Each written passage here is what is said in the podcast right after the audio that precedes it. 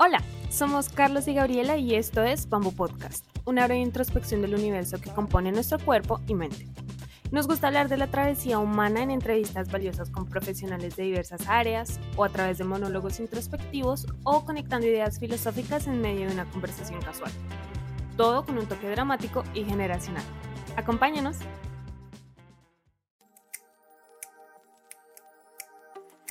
Hey, ¿cómo están? Bienvenidos a una breve introspección del universo que compone nuestro cuerpo y mente. Mi nombre es Carlos Pardo y esto es Bamboo Podcast. Hemos llegado al final de esta quinta temporada y quisimos hacer algo diferente a comparación de las temporadas anteriores y es por eso que hoy nos acompaña de nuevo Gina Hernández Amelio, quien estuvo con nosotros en el episodio de esta temporada sobre lenguaje e identidad. Hola Gina, ¿cómo estás? Bienvenida de nuevo. Hola Carlos, muy feliz de estar aquí de vuelta, muchas gracias. Hace una semana le pedí a Gina que me contara un poco más sobre su trabajo en la Fundación Sofía México y me habló sobre el curso de sabiduría práctica o sabiduría temporal que impartía allí. Y le pedí que hiciéramos un episodio sobre esto porque creo que sería un gran cierre para esta temporada.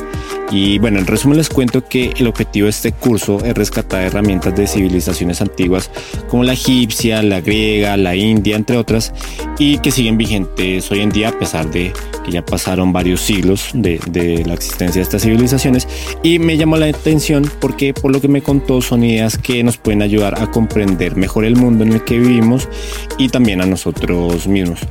Antes de iniciar, me gustaría contarles que al final de este episodio tendremos una sorpresa, un regalo para ustedes, entonces estén muy pendientes en los minutos finales. Y sin más preámbulos, Gina, ¿nos podrías contar en qué consiste la sabiduría temporal? Sí, claro que sí, Carlos. Pues eh, la sabiduría temporal es eh, un poco como su nombre lo indica, ¿no? Es el conjunto de conocimientos y experiencias que trascienden toda cultura, todo tiempo, que son pertenecientes no a un grupo o a una comunidad, sino que son, eh, son para la humanidad.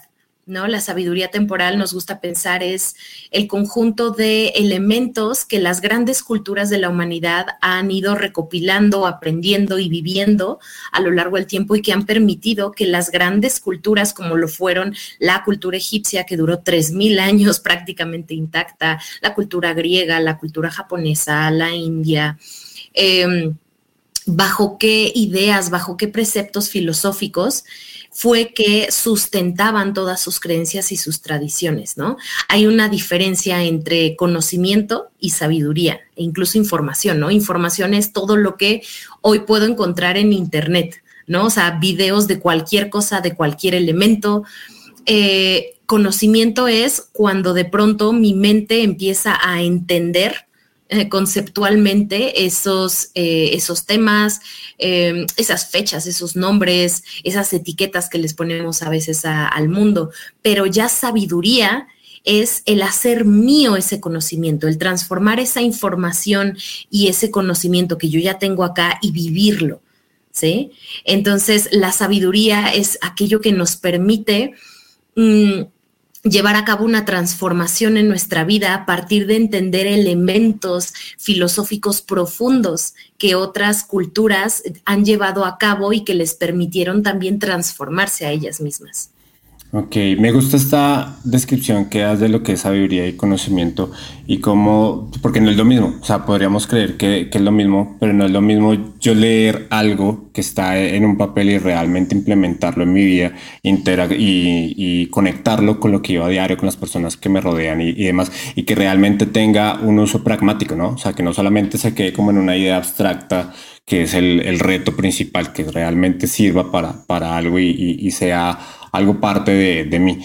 Eh, de, de, una, de una manera global y, y, por lo que nos ha, bueno, por lo que me contaste eh, y por los conocimientos que tienes y lo que has adquirido de, todas estas culturas antiguas, eh, ¿cómo considerabas que, que encontraban sentido, propósito a la vida? Porque creo que la sabiduría, el hecho de alcanzar ciertas, ciertos pensamientos de sabiduría, si se puede decir, pues requiere encontrar un fundamento sobre el mundo que nos, nos rodea. Entonces, por ejemplo, los griegos lo encontraban a través de la naturaleza, las culturas mayas eh, a través de Tlaloc y la lluvia y la explicación de todo el entorno.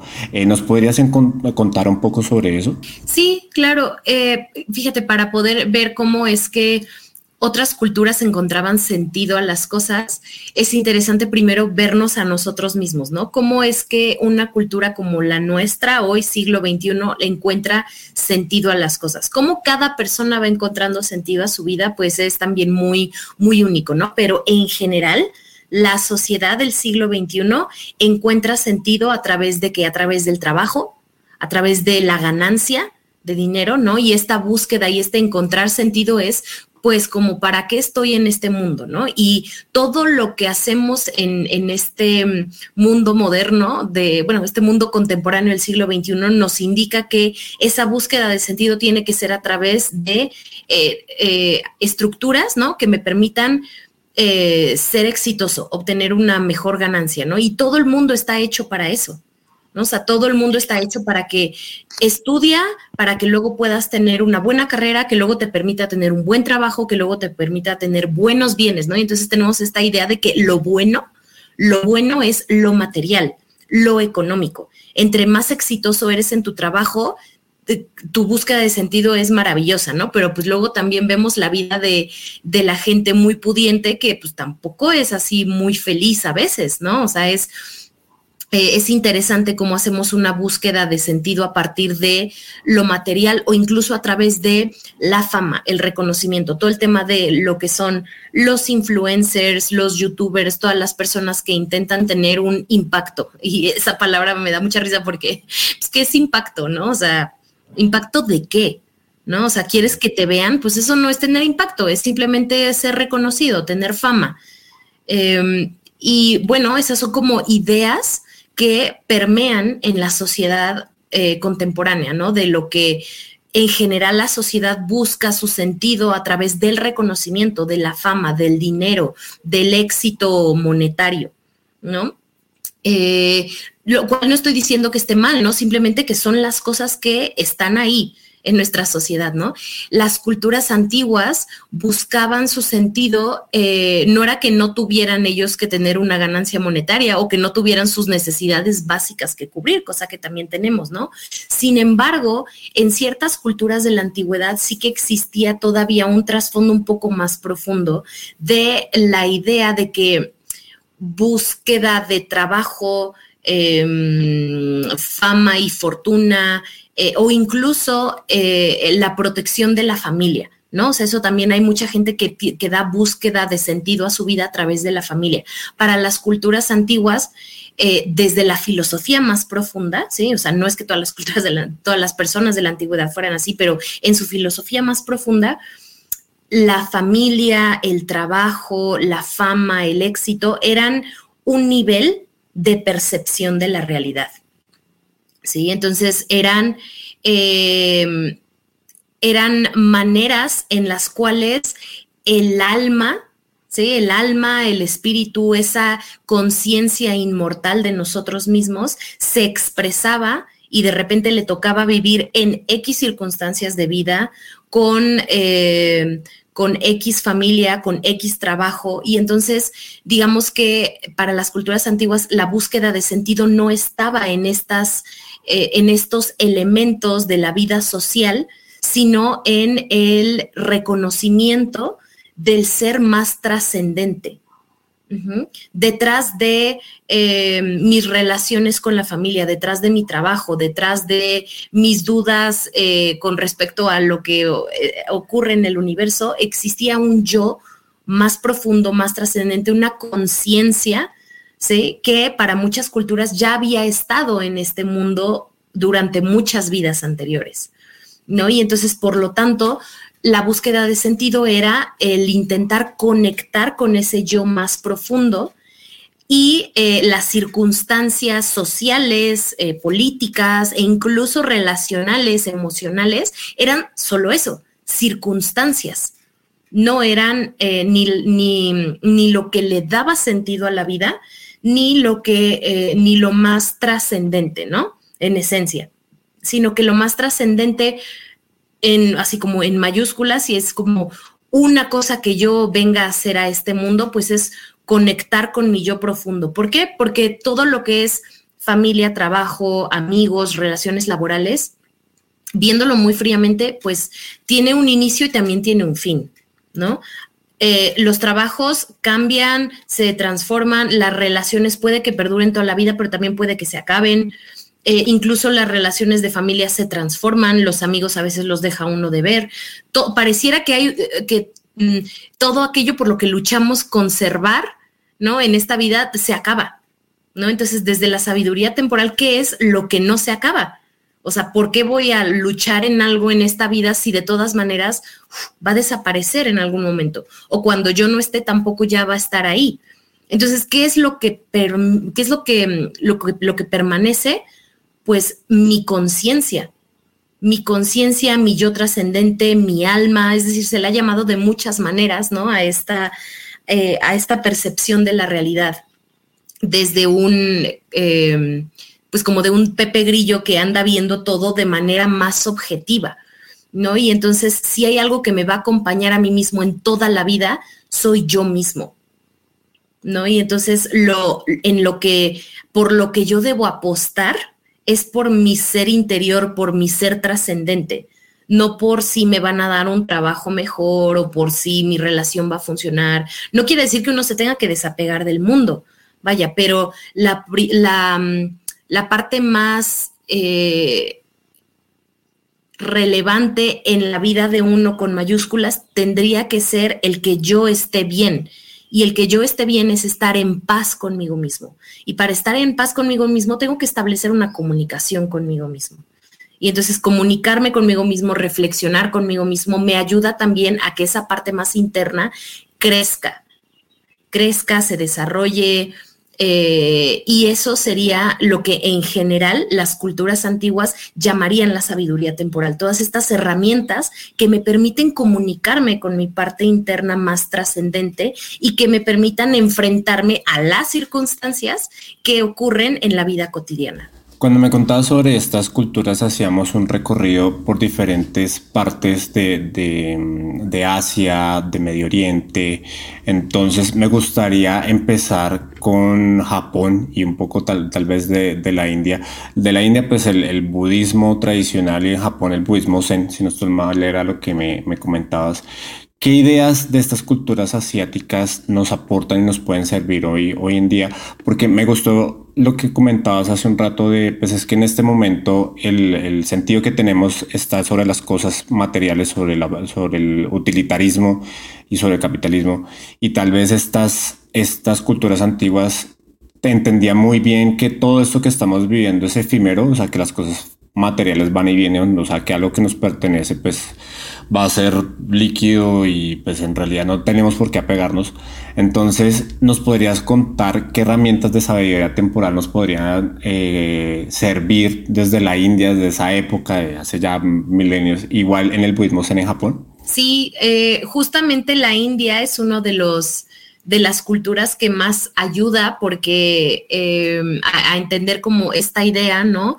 Porque la, filosofía de la India se basa mucho en la idea de la reencarnación, ¿no? Entonces, eh, hoy en día, pues, eh, mm, hay una manera de percibir la vida en la cual genera mucho estrés el hecho de que eh, o sea, el famoso YOLO, ¿no? Solo vivimos una vez. Entonces, si solo vivimos una vez, todo, tenemos que experimentar todo, tenemos que hacer de todo. Y si ya no hicimos esto a tal edad, este, qué estrés, porque ya nunca más, o sea, se nos, nos vamos de la existencia y entonces ya no alcanzamos a hacer todo, ¿no? Y queremos estar como en esa idea. Y desde, pues desde el hinduismo y desde las culturas que, que vislumbran que esta vida que estamos viviendo no es una, sino que es una experiencia de entre muchas otras que ya hemos tenido encarnacionales, ¿no? Y la cultura de la India, a partir de la, de la idea de la reencarnación, pues nos ayuda también a enfrentar a enfrentarnos a la vida desde, desde esta postura, ¿no? Hay un texto muy lindo en el hinduismo que se llama el Bhagavad Gita, que es parte de un texto mucho más grande, eh, que es el Mahabharata, que nos narra de manera simbólica eh, un montón de ideas filosóficas, ¿no? Pero el, el Bhagavad Gita es un texto eh, que está plagado de ideas de sabiduría porque narra eh, cómo un príncipe que se llamaba Arjuna eh, está en guerra con su familia. para no hacerte el cuento largo, había dos familias que unos se llamaban los Kurus y otros se llamaban los Pandavas, ¿no? De pronto los Pandavas eran los que heredaban el reino, eh, pero los kurus no les permiten tenerlo, los expulsan, no les dejan tenerlo, a pesar de que los pandavas eran los legítimos herederos de ese, de ese reino, ¿no? Y entonces eh, pasan un montón de peripecias, pero se tienen que ir a la guerra. Eh, lo que pasa es que los kurus y los pandavas eran primos, ¿no? Entonces eso hacía la guerra un poco más complicada. Y hay un momento en el texto, en el, en el, en el Gita, cuando de pronto Arjuna, que es, digamos, el guerrero de entre los Pandavas, eh, llega el momento del enfrentamiento, ya están ahí en el campo de batalla y de pronto dice, bueno, pues ya, vamos, vamos a iniciar la batalla y pide a su, eh, a su chofer, que es representado por, eh, por el maestro de sabiduría Krishna, que es uno también de, los, de las reencarnaciones de los avataras, es un dios de la India.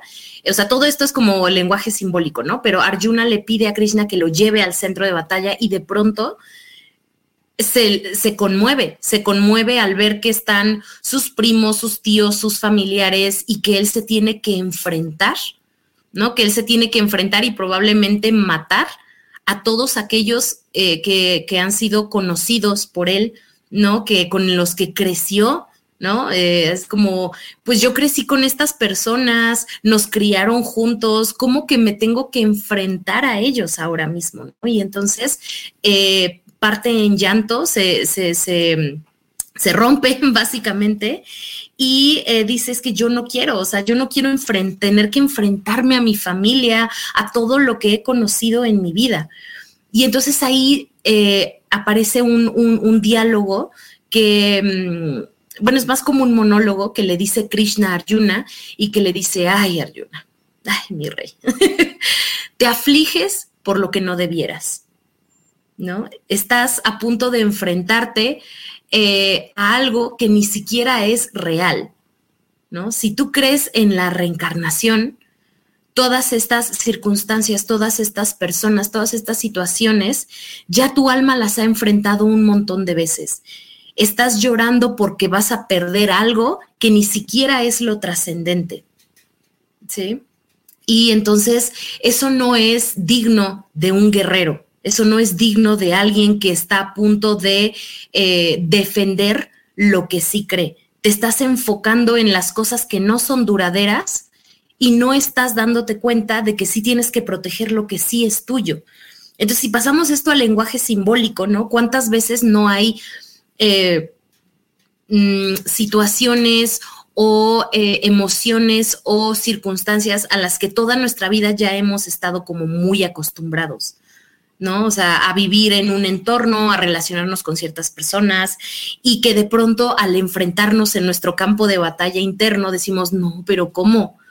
Como si yo ya llevo tanto tiempo armando esto, tanto tiempo con estas personas, he crecido con estas personas o eh, eh, he estado tanto tiempo en este entorno, ¿cómo es que lo voy a destruir? ¿Cómo es que lo voy a dejar?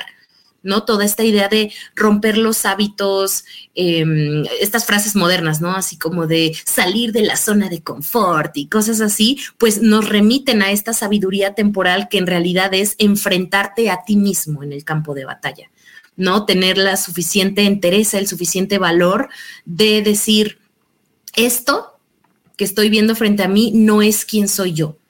Son mis circunstancias, son mis curús, son mis pequeñitos eh, enemigos del campo de batalla, que si yo quiero regresar y recuperar lo que es mío, el campo de batalla ahí representa el alma inmortal, ¿no? Si yo quiero ser el dueño de mi propia alma, tengo que enfrentarme a mis circunstancias. Nunca voy a ser realmente el dueño de mi alma si yo permito que los curús estén ahí todo el tiempo, ¿no? Estén invadiendo lo que le pertenece a mi yo trascendente, ¿no? Entonces, en la India tenemos este texto del Bhagavad Gita y la sabiduría temporal que nos recuerda eso, ¿no? O sea, que nos da como valor frente a, eh, frente a los momentos en los que uno tiene que tener valor, tiene que enfrentarse a las circunstancias, tiene que sobreponerse a los conflictos eh, y es, un texto muy, muy hermoso. Eh, sí. Ahorita que mencionabas la guerra me, me, acordé de Juego de Tronos, no sé por qué, porque igual es una pelea entre casas y entre familia, porque al final, en, por muchos momentos de la serie, pues se terminan matando los unos a los otros entre familia. Y la moraleja de eso, tristemente, es que el que no conoce su historia está condenado a repetirla, que esa es una frase, creo que Sí, o sea, además que creo que las, las analogías de, de, esa época no eran enfocadas tanto en, en, en, como la guerra, sino pues en ese, en ese trabajo interno, como que esas representaciones se referían más a los demonios internos y a las cargas que uno llevaba en su vida diaria. Y, y pues que tal vez lo que uno está, lo que uno tiene adentro lo refleja hacia afuera. Creo que, porque además creo que el hinduismo y el, y el budismo sí tienen mucho esta cuestión de mirar hacia adentro eh, y que a partir de lo que tienes hacia adentro se construye el mundo que tienes a, tu alrededor. Y eso me lleva, eh, también me contaba sobre los, las cuatro nobles verdades del, budismo, si no estoy mal. Eh, ¿También nos podrías contar algo sobre eso? Eh, sí, sí, claro. O sea, mm, lo que dijiste Juego de Tronos me llamó mucho la atención porque tenemos esta referencia de guerra, ¿no? Pero, y hay algunos personajes en Juego de Tronos que son como muy rescatables en tanto a sus creencias, en cuanto a sus vivencias, eh, pero la gran mayoría de los personajes de Juego de Tronos son demasiado humanos con tendencia como a lo impulsivo, ¿no? O sea, porque ¿qué es lo que los impulsa a tener eh, el trono, ¿no? O sea, los impulsa eh, la avaricia, los impulsa la venganza, eh, el linaje de, no, es que mi familia, no, es decir, todo es circunstancial, ¿no? Son realmente muy pocos los personajes que lo hacen por el beneficio de los demás o por, por, vencerse a ellos mismos, ¿no? Entonces es, interesante las referencias mediáticas que tenemos, porque si, las, si le rascamos un poquito más a fondo, em, Igual y si el rato hablamos un poquito de Platón, podemos hablar de cómo esas cosas, esas referencias únicamente en nuestra vida pueden llegar como a lastimar el alma, ¿no? Porque nuestra alma puede llegar a pensar que esas son las únicas referencias que existen, ¿no? Que la única manera de ir a la guerra es por venganza, que la única manera de pelear por algo es para quitarle al otro lo que según yo eh, me pertenece por linaje, ¿no? Y entonces, em, pero bueno, ese es como otro tema también, ¿no? Y, y, eso tiene que ver mucho con el apego, ¿no? O sea, el apego, eh, que es uno de los temas principales del budismo, es, muy interesante cómo surge el budismo en, la India, precisamente al norte de la India vivía eh, un, príncipe que se llamaba Siddhartha Gautama, que cuentan así como las historias místicas, ¿no? Como él ya desde antes de que naciera estaba estaba hecho para ser el Buda, ¿no? Eh, estaba destinado a ser el mejor, el mejor rey, el más, el que diera como más iluminación al mundo y de pronto su, su padre, este, su padre lo tenía, eh, lo tenía protegido en los más grandes lujos, en un palacio esplendoroso, lleno de mujeres que le bailaban todo el tiempo, eh, de frutos, eh, hacía que los jardines que tenían ahí en casa ni siquiera se vieran las hojitas que caían para que no tuviera ningún indicio de lo que era la la fealdad o la vejez o la descomposición de nada, ¿no? Entonces, este príncipe vivía literalmente en una burbuja, en una jaula de oro, pero de pronto le da un día curiosidad de ver cómo era el mundo. Y entonces sale con su cochero a la ciudad y empieza a ver de pronto, ¿no? Eh, que había una, una procesión fúnebre y él no conocía lo que era la muerte y él no conocía tampoco lo que era la vejez y de pronto ve a un viejecito pasar por ahí, por la calle. Y también ve a una persona que estaba enfermísima, ¿no? Y entonces en esa salida conoce la muerte, la vejez, la enfermedad y se da cuenta que todas las personas pues tienen finitud. Él hasta ese entonces no había, no se había dado cuenta que la existencia humana termina en algún momento y que nadie se salva de estar enfermo, ni de la vejez, si llega viejo, ¿no? De todos los malestares que implican la vejez, y nadie se salva tampoco de la muerte. Y entonces, al darse cuenta de eso y de que la vida era algo totalmente distinto a lo que él había estado viviendo, huye del palacio. Huye del palacio y se va a tratar de vivir como asceta, como, como un este, como un sacerdote mendicante por ahí por la India. Eh, y en sus viajes y en sus encuentros de pronto tiene eh, varios, varios momentos de iluminación. Hay muchas historias que cuentan la vida de Buda y lo que hace, pero en, su construcción ya del budismo tiempo después, eh, las cuatro nobles verdades que él establece es que la vida, la vida es dolor, ¿sí? Eh, la vida es dolor porque todas las circunstancias en las que estamos inmiscuidos, ¿verdad? Están relacionadas con que nosotros, eh, eh, bueno, esa es la segunda noble verdad, ¿no? la vida es dolor. La segunda noble verdad es la causa del dolor, es el apego. El hecho de que nosotros estemos apegados a nuestra familia, a nuestro coche, a nuestro perrito, a nuestras pertenencias, a nuestro trabajo, a nuestra idea de las cosas, a nuestra idea de nosotros mismos. ¿sí? El estar apegados, el creer que eso nos pertenece, es lo que nos causa sufrimiento.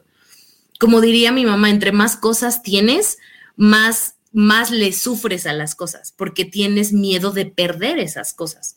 ¿No? O sea, tú crees que un coche te va a causar toda la felicidad del mundo a lo mejor cuando lo compras, pero eh, te da miedo sacarlo a ciertas zonas porque no te lo vayan a robar y lo tienes que dar mantenimiento y le tienes que poner gasolina y lo tienes que estar lavando y tienes que estar viendo que no se deprecie el valor cada año porque entonces...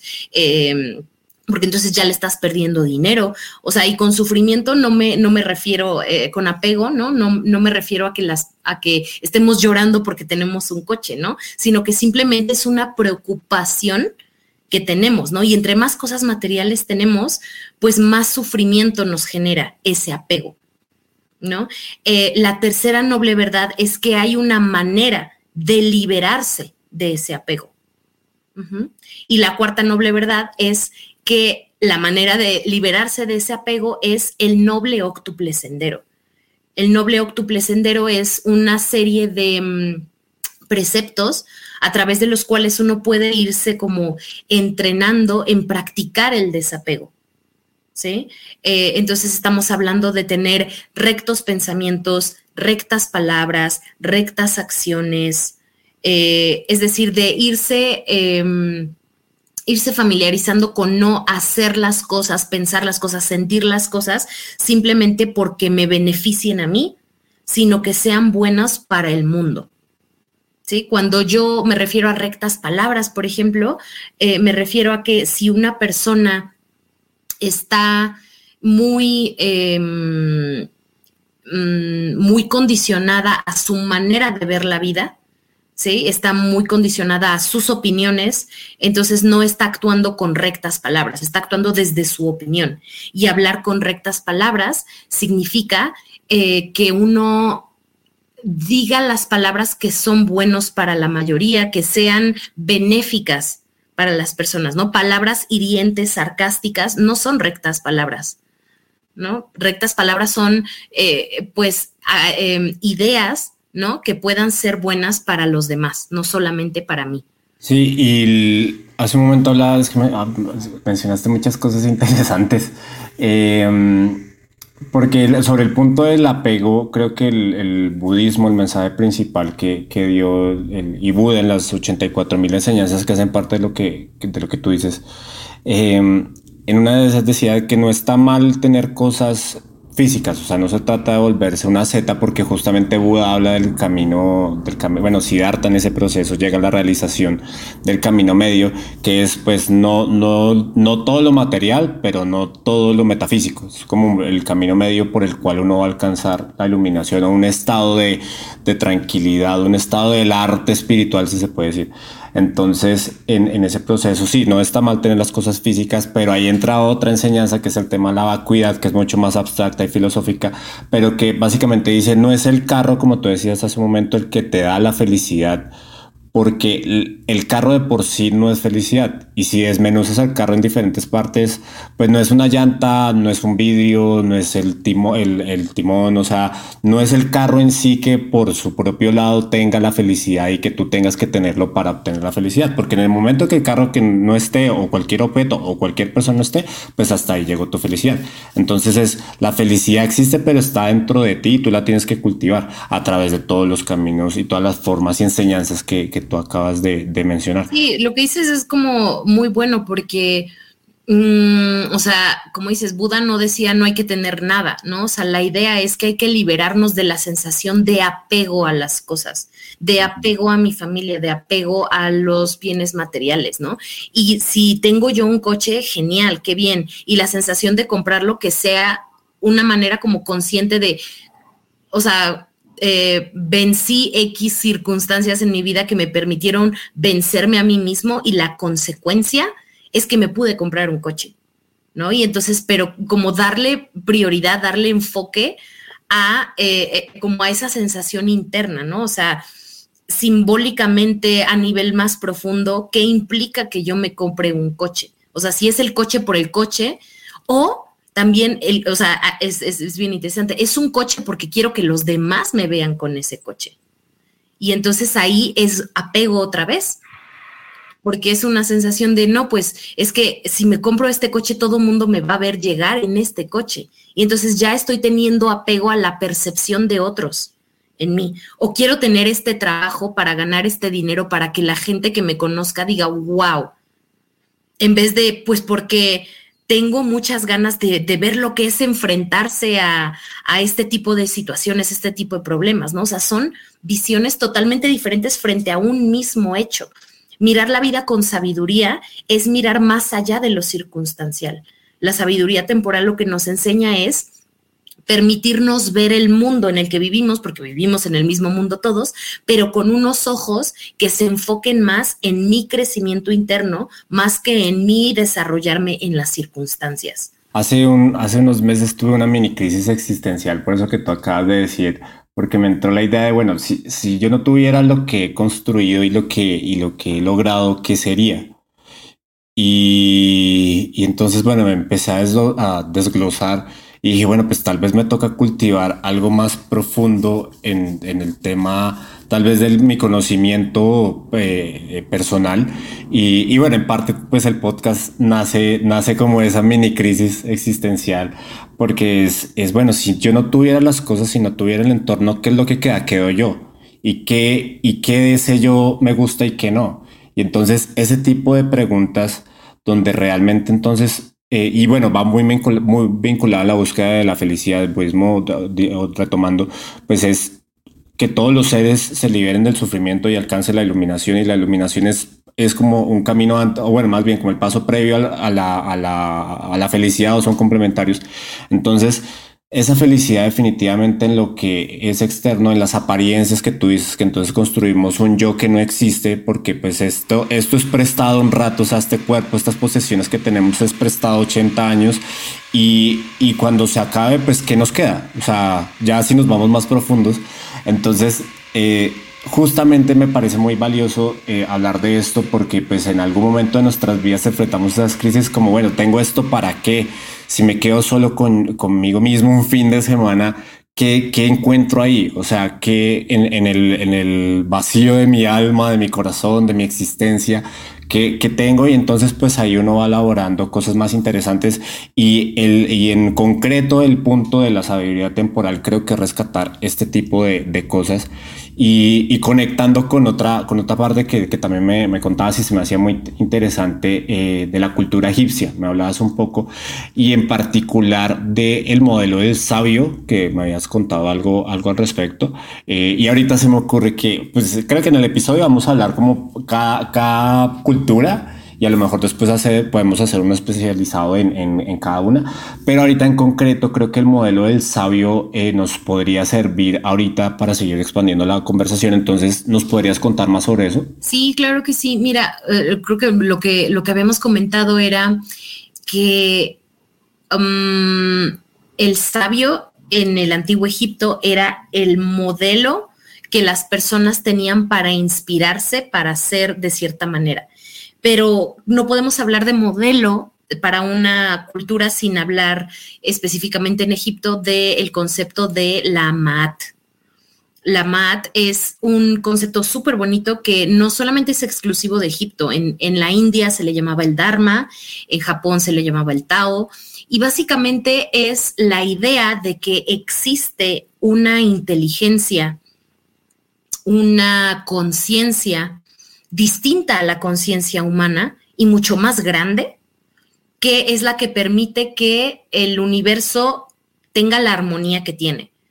Sí, o sea, sería un poco, eh, eh, o sea, desde la, desde la sabiduría temporal sería un poco ridículo pensar que, eh, que si yo aviento unos, unos palos al aire, así, y los dejo caer, de pronto se armara una silla.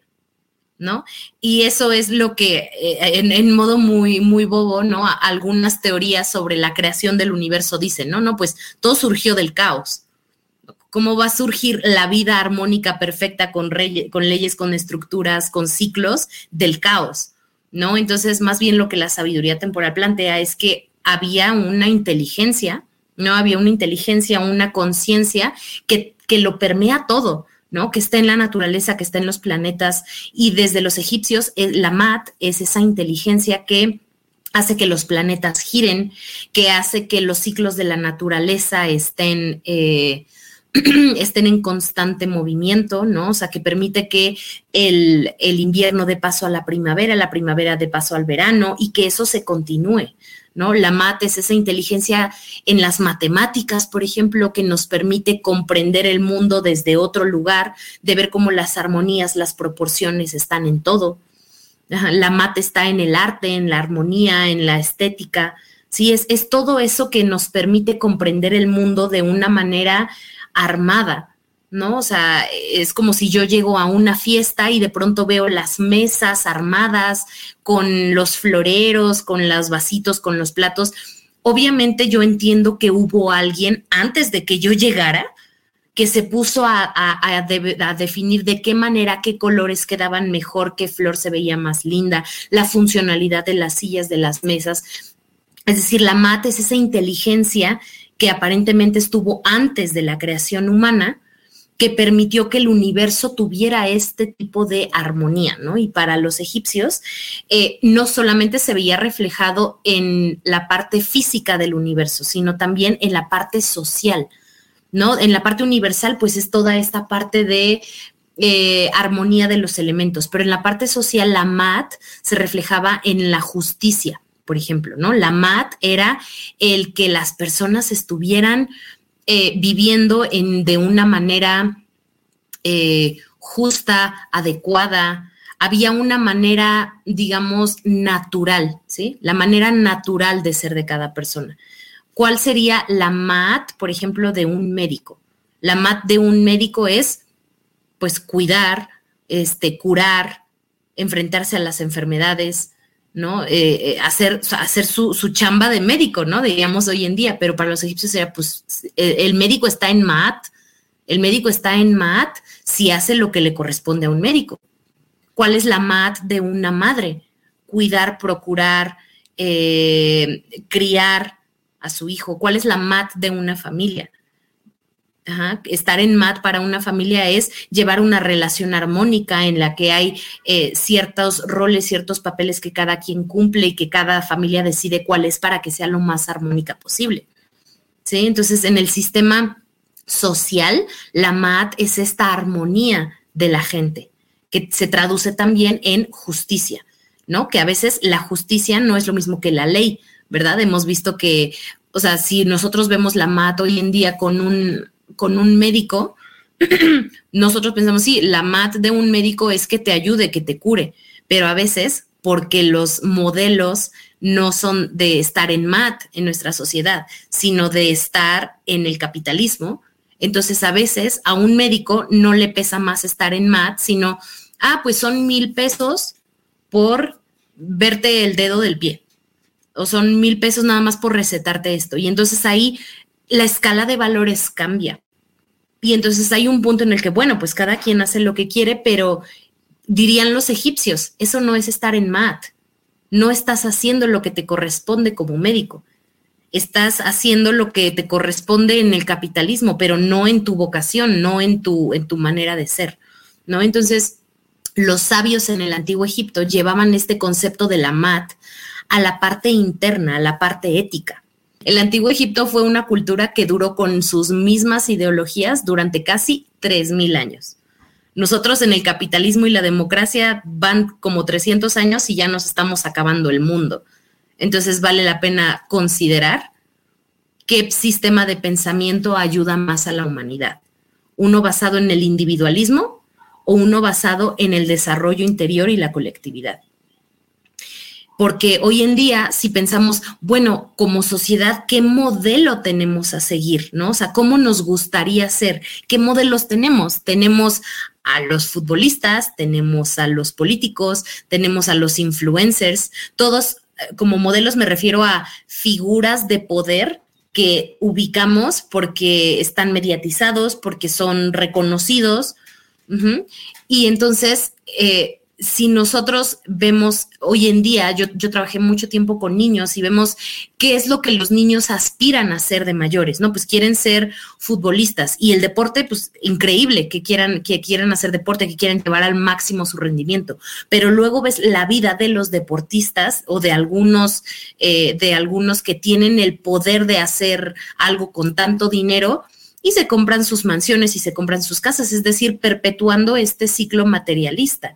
Los políticos, pues no te cuento, ¿no? O sea, eh, sobre todo en México, que está considerado a nivel mundial uno de los países más corruptos a nivel del mundo, pues son, eh, pero siguen siendo figuras de poder, ¿verdad? Y si yo juego su juego, entonces yo voy a tener poder y voy a tener éxito y entonces sigo con la misma mentalidad de esta sociedad de voy a tener un sentido de vida teniendo éxito y en ese eh, buscar el éxito y buscar el sentido, pues entonces si lo hacen ellos, ¿por qué yo no? Y entonces los modelos que tenemos en nuestra sociedad no están basados en alguien como un sabio, sino que están basados en la búsqueda del éxito personal, cueste lo que cueste. Los influencers, pues es la búsqueda de... Eh, eso, la, búsqueda de, de, influir, influir en que en lo que sea. ¿No? Y no influir en vamos a ser buenas personas o vamos a ayudarnos. Claro que hay algunos canales en TikTok que a mí me encanta seguir, ¿no? De cómo construir cosas y consejos de diferentes cositas que son prácticos, pero ya el que hagas tu misión de vida, eh, cosas que a veces pueden resultar un tanto banales y que ese sea el modelo que tiene la sociedad, pues no es un buen indicio de que la sociedad vaya a mejor sino que esté estancada en un círculo vicioso de lo material. Incluso desde lo artístico, porque hay muchos que dicen que los influencers eh, pues son como más artistas, ¿no? Pues sí, pero si ese arte simplemente es enaltecer tu ego y no compartir una idea que pueda como servir a otros, pues estás solamente tratando de nutrirte tú. Sí, entonces los, los sabios en el antiguo Egipto pues eran como esta idea de crecimiento. Sí, además que es curioso que de lo que ya contaste, sin importar la ubicación geográfica donde se dé las creencias y el desarrollo tiende, o más bien el pensamiento va dirigido hacia el, hacia el mismo lado, porque por ejemplo los estoicos creían mucho en, en Grecia, creían mucho en el tema de, de, la virtud o de las, de, o sea que la virtud es como lo superior al ser humano, como tú hablas de la mato. Entonces, si yo estoy en, digamos, en comunión con lo que yo estoy haciendo y comunión con el universo, estoy cumpliendo mi rol y mi participación aquí en el mundo. En, el caso de los estoicos, como que la base de, los, de, los, de las virtudes eran la prudencia, la justicia, la fortaleza y la templanza. Esa era como su base y sobre, o sea, ese era como su valor superior y de ahí para, para adelante pues juzgaban qué era bueno y qué era malo, o sea, a partir de eso. Y definitivamente el, el valor individual eh, creo que eso es un tema que ha tomado mucha fuerza en los últimos años, donde el influencer, esta figura pública, que, que de hecho ni sé de dónde se llama influenciador, porque en realidad, o sea, influenciador, por ejemplo, bueno, tú fuiste maestra y, me imagino que tener, estar en un aula y tratar de, organizar a 20 niños de no sé cuántos años habrán sido, pongamos de 8 años, eso sí realmente es ejercer influencia porque es muy difícil, o sea, organizar a unos niños para, ok, quédense quietos, tenemos que hacer esto, tenemos que estudiar, es muy complicado. Pero entonces ahora cualquier persona porque muestra un modo, un modo de vida, porque muestra ciertas cosas, que esos sean los ejemplos y los líderes de opinión que están formando las, las próximas generaciones, creo que eso es gravísimo y de eso hay que hablar. Y justamente retomando eso, pues la idea de, de, comunidad del MAT, lo que tú decías, como la razón, lo entiendo yo como la razón de ser, la existencia, como la materia primigenia, si nos vamos más allá de, del universo, lo que conecta y que, y que no nos podemos desprender de eso, ¿no? O sea, si el universo, más allá de la creencia que uno tenga, tiene un orden natural, tiene una geometría, tiene un entendimiento, el hecho de nosotros percibirnos como individuos aislados de eso, pues solo nos va a perjudicar a nosotros mismos. O sea, estamos cavando nuestra propia tumba y lo peor es que, y, lo peor de todo es que pues no nos estamos dando cuenta y cuando nos demos cuenta pues va a ser demasiado tarde. Y un ejemplo clarísimo de eso es el tema ambiental. O sea, claro, como yo estoy acá, yo no, yo no estoy tal vez en el mar viendo todos los plásticos que se están yendo y no tengo como una cultura al respecto pues eso, ¿cuántas personas pueden estar pensando lo mismo en simultáneo en todo el planeta? Muchísimas. Y entonces, al terminar queriendo ser nosotros muy individualistas, pues al final nos vamos a perjudicar todos. Entonces, pues eso es muy, muy problemático también. Eh, Viéndonos en, otro punto geográfico, retomando la, sabiduría atemporal eh, y, tomando una tradición tal vez con la que estamos más familiarizados, porque pues en Latinoamérica es totalmente, o en su gran mayoría es, de, de, formación o ascendencia católica, eh, ¿Cuáles son las ideas o herramientas que podemos rescatar de esta, de esta tradición? Y, y me refiero, y esto es más como crítica tal vez, eh, porque por ejemplo ahí nos inculcaron mucho el tema de la, de la culpa o del pecado. Eh, entonces, que a mí se me hace una antiherramienta, porque pues no es una, no es una cuestión que te sirva para avanzar, sino es como flagelarte y decir, bueno, pues cometí los errores, eso es lo peor, hay un Dios que me está castigando por eso. Eh, ¿Qué opinas al respecto y qué opinas que nos pueden aportar de, ese lado del mundo? Fíjate, sí, es, muy interesante. entramos en campo minado, ¿verdad? Porque hay mucha gente que, este, que, pues, que tiene, pues, mucho respeto a una filosofía que es, eh, pues, sigue muy viva, ¿no? Em, pero sí hay un punto en el que ciertas tendencias, y no es una crítica como un todo al cristianismo, ¿no? Eh, sino que a veces dentro del cristianismo tienen eh, esta manera de, de, mm, compartir el dogma, no la parte espiritual, sino el dogma. Toda filosofía espiritual, toda religión tiene unas bases espirituales que son muy válidas. ¿No? Tanto el cristianismo como el judaísmo, como los musulmanes, como los sikhs, como lo fue eh, la religión en Egipto, en la India. Es decir, toda cultura en la humanidad ha intentado conectar con lo divino a través de diferentes herramientas específicas pero de pronto eh, esa manera de ver el mundo, si se convierte en la única manera de ver el mundo y luego si pasa ya no a la visión tan espiritual, sino más humana, más dogmática, más de institución, entonces ahí es cuando pues se vuelve como más criticable. ¿no? O sea, cualquier persona puede ser espiritual siguiendo cualquier religión que tenga. El problema es cuando esas ideas que te ayudan en esencia a ser una mejor persona eh, se ven permeadas por diferentes bloqueos institucionales que ya no son espirituales. ¿sí? Son más de un, de un control distinto, ¿no? Entonces, creo yo que por ahí el sentimiento de culpa entró en algún momento en el cristianismo y se convirtió en una regla general. ¿No? En el hacer sentir culpable a las personas eh, por nacer, ¿no? Incluso, ¿no? A, este, a la mujer culpable por ser mujer y cosas así que pues, ya son como temas mucho más elaborados y profundos, pero sí que es cierto que en ciertos matices, en ciertas cosas, desde esa manera de ver el mundo, eh, muchos de los que crecimos en, ambientes este, cristianos, católicos, se nos inculcó la idea de sentirse culpable por las cosas. Y como dices, la culpa es un sentimiento que digo, es un sentimiento que realmente es muy inútil porque no nos, no nos ayuda a transformarnos, no nos ayuda a cambiar. Cuando yo me equivoco, eh, no sé, desde niños, ¿no? Me, me equivoqué en un examen, rompí algo, le rompí el jarrón a mi mamá. Y entonces la culpa nos está comiendo por dentro, porque la culpa es el hacerte em, consciente de eso que hiciste, pero es el quedarte ahí. ¿Sí? O sea, es el no hacer nada al respecto. ¿Sí? Y, eh, o incluso si desde la culpa yo me muevo a actuar y a cambiar algo, no lo estoy haciendo para ayudar al otro, sino para ya no sentirme mal yo. ¿No? Entonces es importante que nosotros nos, demos cuenta de cuando nos sentimos culpables de algo, porque la culpa, pues bueno, ahí está, pero lo importante es hacerse consciente de ese sentimiento y transformarlo. Sí, bueno, me estoy sintiendo culpable con algo. Desde los egipcios, o sea, regresando un poco a la parte de los egipcios, en, Egipto no existía esta idea de bien y de mal tan, mm, tan, tan, tan, tan opuesta, tan binaria, ¿no? O sea, existía la mat, el equilibrio, y el hecho de que, ups, te saliste de la mat, hay que regresar a la mat. ¿Sí? El sentimiento de culpa es hay que castigarte porque estás sobrando mal cuando hay un bien.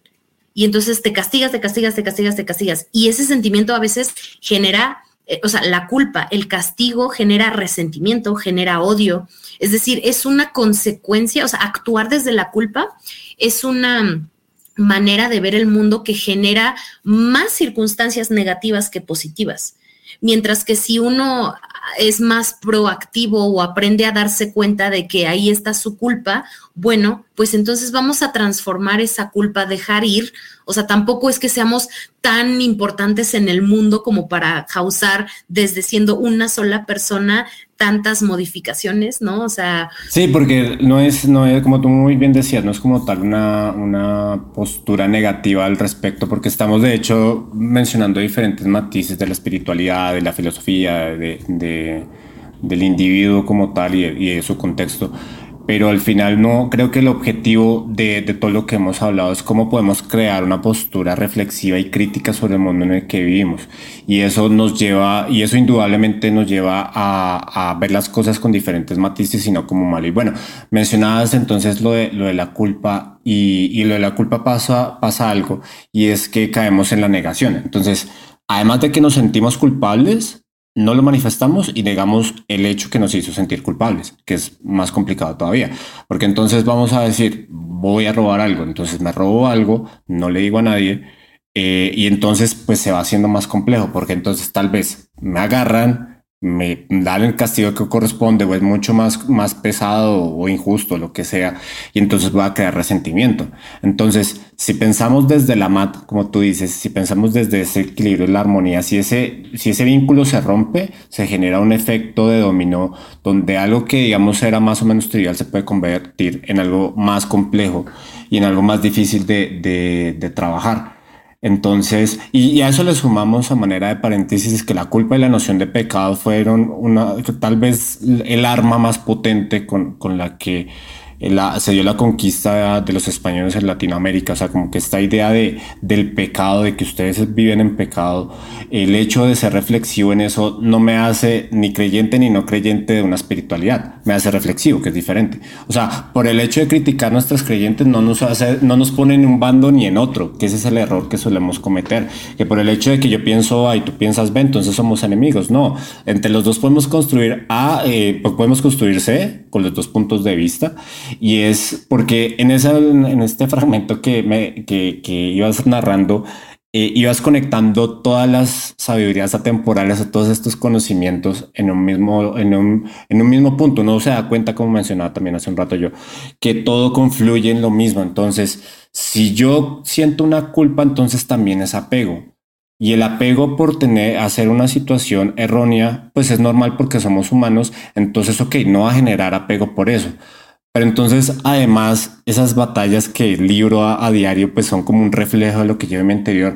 Ah, ok, pues entonces no se trata de mí, o sea, no se trata de mí como el, el, actor que causa todas estas cosas, sino que a lo mejor es una invitación para cambiarme a mí mismo en beneficio a los demás.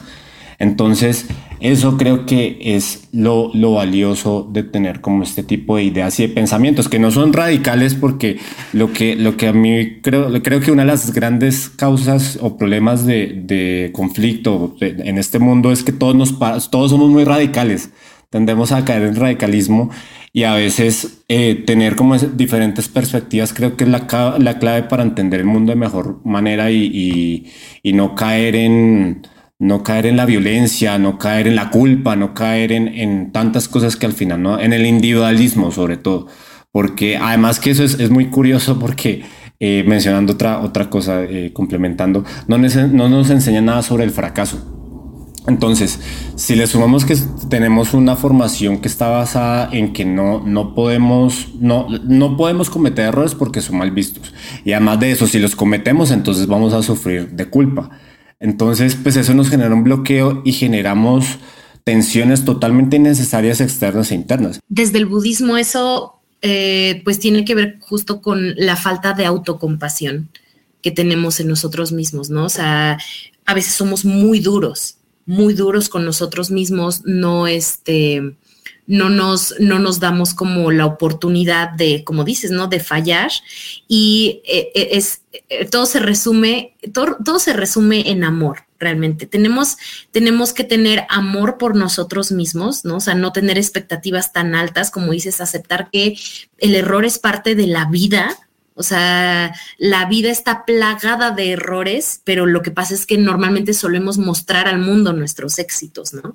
Y también desde ese amor a nosotros mismos, si nos enfocamos más en las cosas que nos unen con los demás, más que con los que nos separan, es mucho más fácil sentirnos vinculados a otros, ¿no? Porque sí, claro, eh, los egipcios tenían su manera de ver el mundo y también los budistas y también los hinduistas, así como en Estados Unidos y en Irak y en Kenia y en Sudáfrica y en Brasil tienen su manera de ver el mundo diferente a la que vemos en México.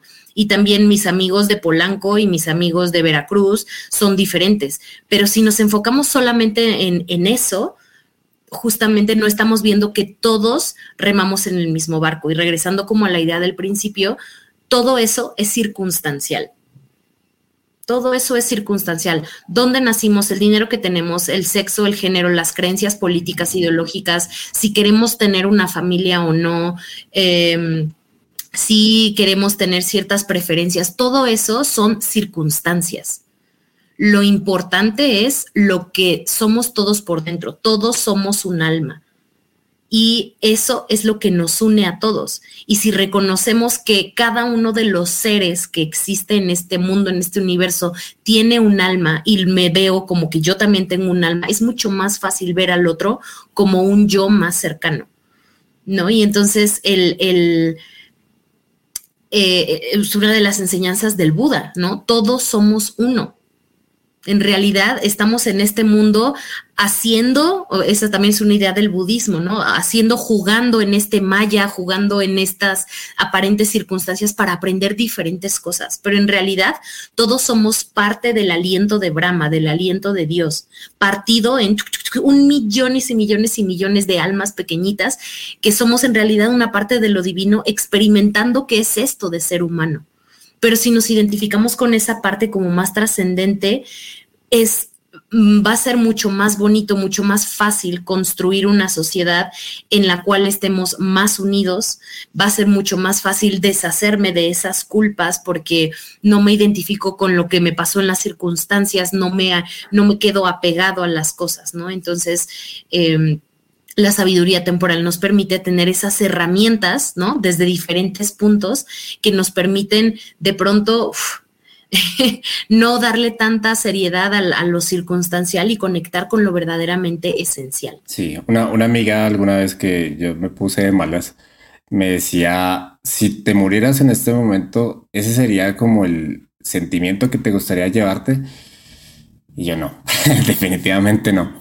Y, traigo esta historia a colación porque es, lo que tú dices, a veces damos una importancia también muy, muy exagerada a las cosas y en este tema de impermanencia, de que las cosas pues son efímeras y, y también lo que los griegos decían, que, que, uno no se baña en un río dos veces, en un mismo río dos veces Heráclito, sí.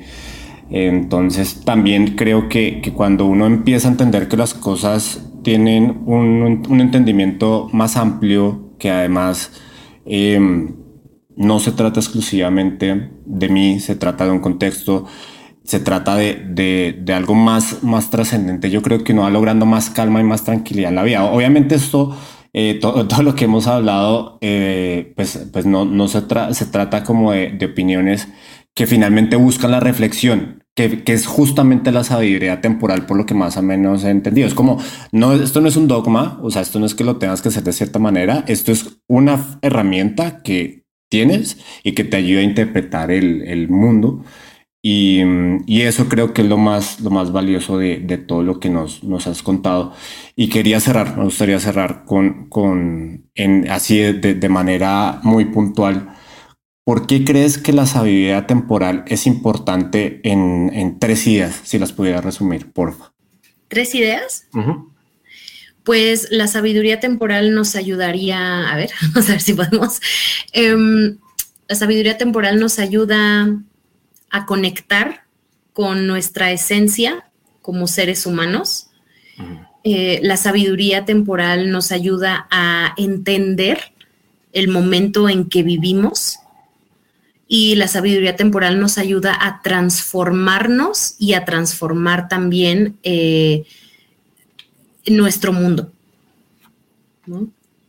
Eso sería lo que, lo que podría cerrar. Sí, porque sí, la pregunta iba, iba relacionada a eso, o sea, ¿por qué es importante y por qué es relevante la sabiduría temporal? Que es justamente la intención y el objetivo, creo que de lo que impartes en, Fundación Sofía, ¿no? O sea, que justamente estas ideas te hagan más reflexivo y tengas un conocimiento más, más abierto del mundo y cómo te puedes identificar con personas que hace milenios existieron y que te resuena como en tu alma, en tu corazón y dices, sí, esto hace sentido y esto me puede ayudar a llevar una vida mejor. O sea, la sabiduría temporal nos permite comprender, ¿no? Que no estamos solos en el mundo, que no somos los únicos que se han preguntado qué carambas hago aquí, por qué tengo que vivir esto, ¿no? Y a, también entender, ¿no? El mundo en el que yo vivo, pero en realidad el mundo en el que yo vivo son circunstancias que una de las tantas por las cuales la humanidad ya ha pasado.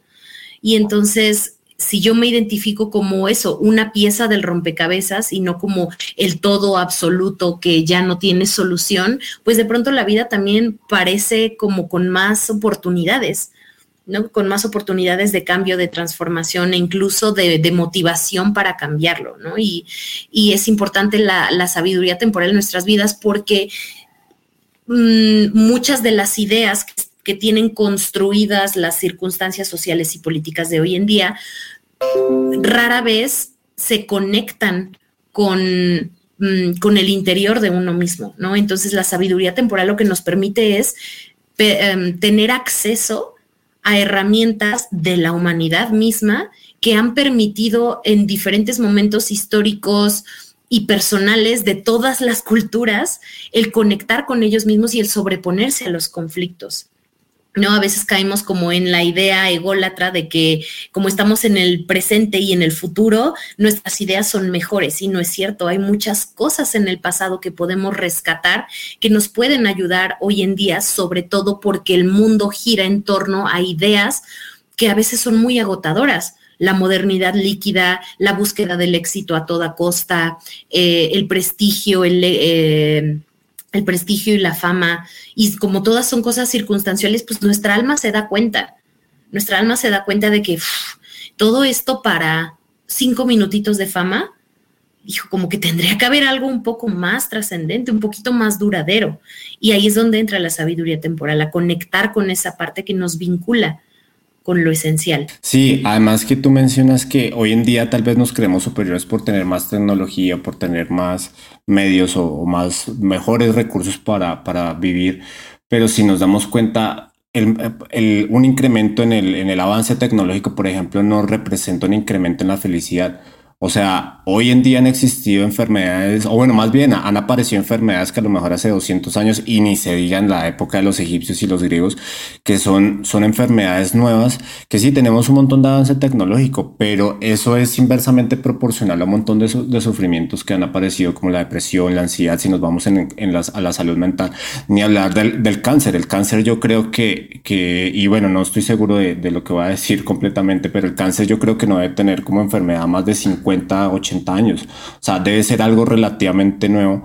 Eh, pero va, va junto, eh, y quería complementar eso que tú decías, de no necesariamente porque tengamos cierto avance tecnológico, porque tengamos ciertas ideas hoy en día, no quiere decir que seamos sujetos civilizados, al contrario, vamos, vamos destruyendo el planeta y, y tal vez esta sabiduría temporal, traer todas estas ideas nos dice, no, los problemas que, por un lado, los problemas que estamos viviendo, hay civilizaciones que ya tenían respuesta para eso, lo cual no me hace a mí especial, porque también nos encanta sentirnos especiales y únicos en el universo. Y no, pues hay problemas que desde tiempos sin principio se han, se han presentado y han habido formas de, abordarlo.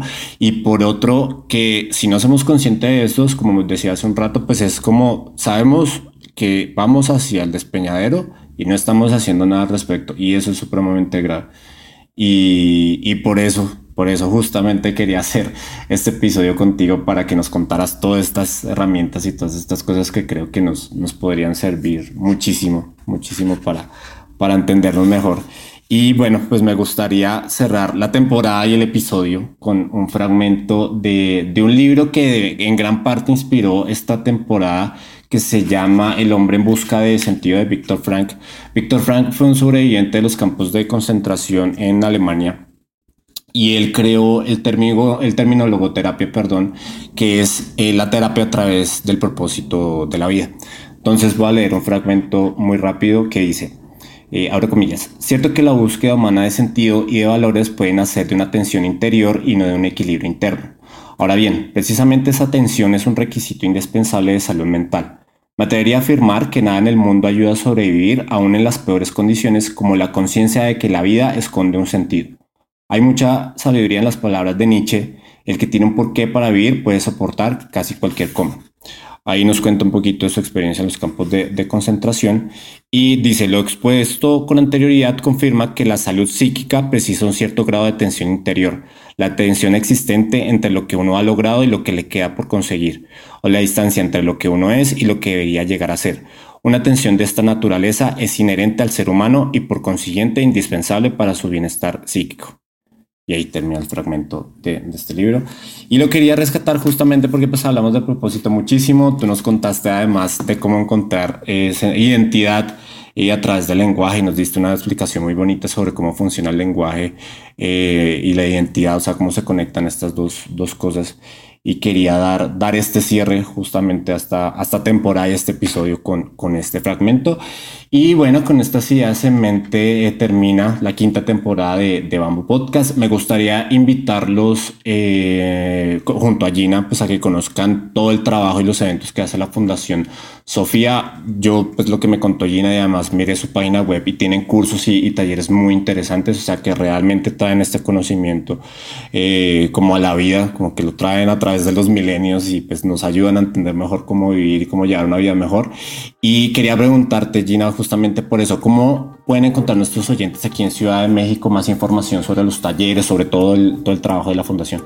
Gracias, Carlos. Pues tenemos nuestras redes sociales activas, ¿no? Tenemos nuestra página de Facebook, Fundación Sofía México, tenemos nuestra página de Instagram, Voluntario Sofía, tenemos TikTok, acabamos de abrir Telegram, tenemos Twitter. Entonces, en cualquiera de esas páginas nos encuentran como Fundación Sofía México. Si les interesa también eh, el curso de la sabiduría práctica, ¿no? Vamos a empezar uno en mayo, entonces pueden escribirnos en cualquiera de nuestras redes y este y contactarnos para preguntar este para preguntar por los horarios. Es un curso de 20 clases y hacemos una revisión justamente de las culturas de Egipto, de la India, budismo, el Tíbet, Japón, Grecia, Roma, Renacimiento, todas las grandes culturas en la humanidad que han llevado a cabo la sabiduría temporal, ¿no? Y este y hacemos constantemente cursos, conferencias, talleres, exposiciones con el afán de compartir esa sabiduría temporal también con la sociedad mexicana, ¿no? La Fundación Sofía eh, tiene origen en España, entonces también tenemos una sede en la isla de Mallorca pero la este pero Fundación Sofía México tenemos ya me parece que 12 años casi en México, entonces con mucho gusto los recibimos. Estamos en Coyoacán si quieren también visitarnos. Ok, Gina, muchas gracias. Ha sido un gustazo tenerte de nuevo por acá. Gracias por, por habernos dado todas estas ideas y conocimientos. Y bueno, también muchas gracias a todos los invitados que nos compartieron sus ideas, su tiempo, su conocimiento en esta temporada para juntos efectivamente comprender el universo que compone nuestro cuerpo y mente. Y bueno, como lo prometió, antes de terminar es deuda, les cuento que hemos desarrollado un ebook gratuito llamado Diario Filosófico, un antídoto para encontrar sentido el cual pueden descargar en la descripción del episodio y les cuento así muy rápido, se trata de una serie de 15 ejercicios para conectar con el propósito de la vida y está pensado para momentos en los que nos falta motivación o que perdemos interés en lo que hacemos a diario. Eh, vayan corriendo a darle una mirada, yo creo que les va a gustar bastante y les aseguro que encontrarán ideas valiosas para llevar una vida con mayor sentido y propósito. Nos vemos en la sexta temporada Bamboo Podcast. Hasta pronto.